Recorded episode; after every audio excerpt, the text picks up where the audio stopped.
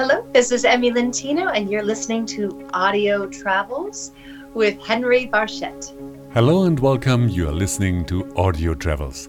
In this episode, we will travel to New Zealand to meet singer songwriter Emme Lentino. Emme has been to the show before. This time, we will talk about a special kind of travel time travel. Because Emme's latest release is called Time Machine.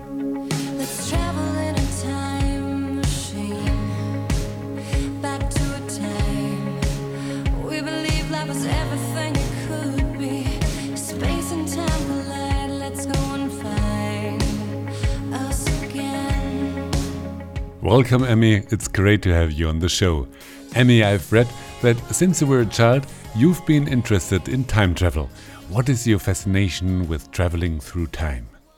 You know, I think uh, as a child, just listening to my father speak about time travel, and I would ask him so many questions. I remember being about six years old and just going over and over about, you know, is it possible? And and what happens if tomorrow i decide i want to go back in time and you know will you find me? And all these different things. Trying to build a time machine. I think i i did that when i was about seven or eight in the uh, front part of our home. Uh, it was a bit of a disaster. I, I don't think cardboard boxes were anywhere close to time machines.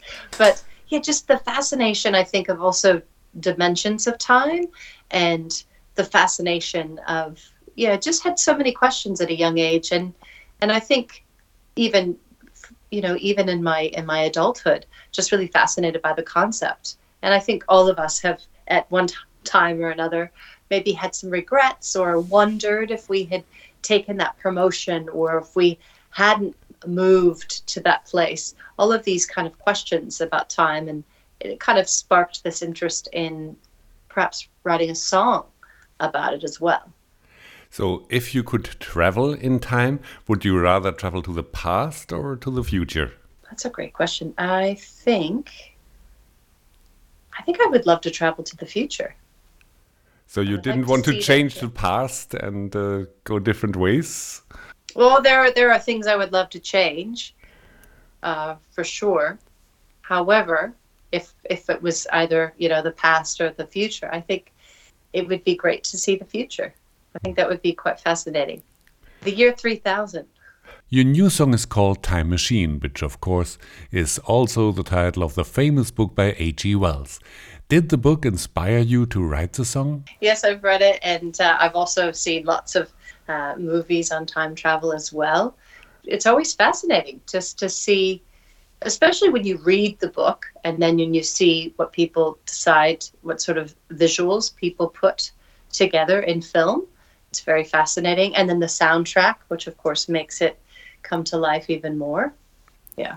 Now, what is your song about? Is about if we could go back and fix our mistakes, or if we could go into the future and start something new, could we save ourselves with, with words of love and hope? And what would that look like? And that concentrating on what is possible I believe, created this um, kind of melodic uplift. I hope, at least when I was writing it, that's how it felt for me. I felt really encouraged and positive. And then when I was able to record it, the same thing happened. Now I'm sharing it with you and and and your beautiful listeners. So it was uh, an opportunity to bring a positive and uplifting and encouraging message in a time that I believe that we all kind of need a hug. We all need to be told that we're loved. And I hope that I can do that for someone today with this song.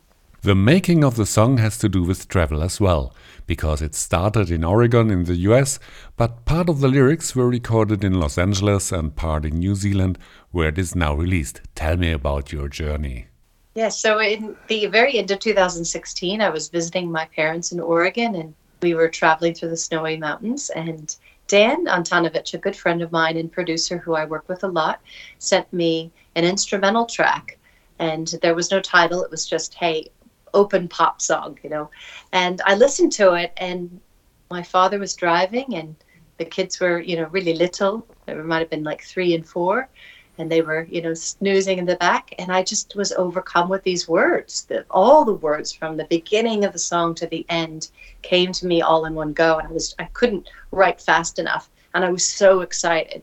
And then I quietly sang the melody with the lyrics that I came up with into my iPhone. And then I sent them to Dan and I said, you know, I don't know, maybe we could record this in a, you know, in a month's time when I'm in LA. And that's what we did. And then from there, the song was recorded, but it wasn't finished. It was um, maybe a rough cut, if you will. And it kind of sat on what they call a music shelf. it was, and it was even lost for a period of time where the, the guys in the studio, I think it hadn't been labeled with the same name that I, I had thought it was. And so we couldn't find it for quite some time. But it was one of those songs, Henry, that I really believed in. And I was like, I have to find the song. I really want to finish it. And at the end of uh, 2022, so just a few months ago, the song, of course, had been found, no worries. And I really wanted to add the current Emme to the song because I have changed a lot. And, you know, in almost seven years, a lot has happened to me.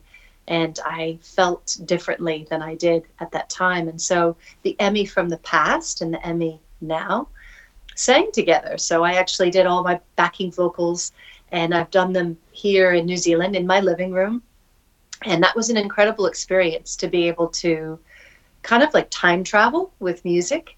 And the portal was the melody. And it was just this incredible experience. And then we got it mixed and mastered, and here it is. So yeah, I, I never thought back in 2016, I never thought that this was going to be the story, you know, that it was going to take so long. But I'm so thankful because it was the right time.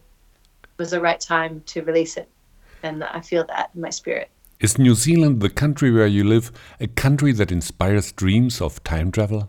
I think so. I think that there's a lot of, you know, there's so many beautiful areas of New Zealand and there's so many places to go driving. I mean, when I when I drive places, or I should say, when I'm a passenger, I feel like my mind can travel freely, and I'm just taking in all of the scenery and all of the things I'm I'm experiencing, and it does ignite my imagination, and I'm really thankful for that.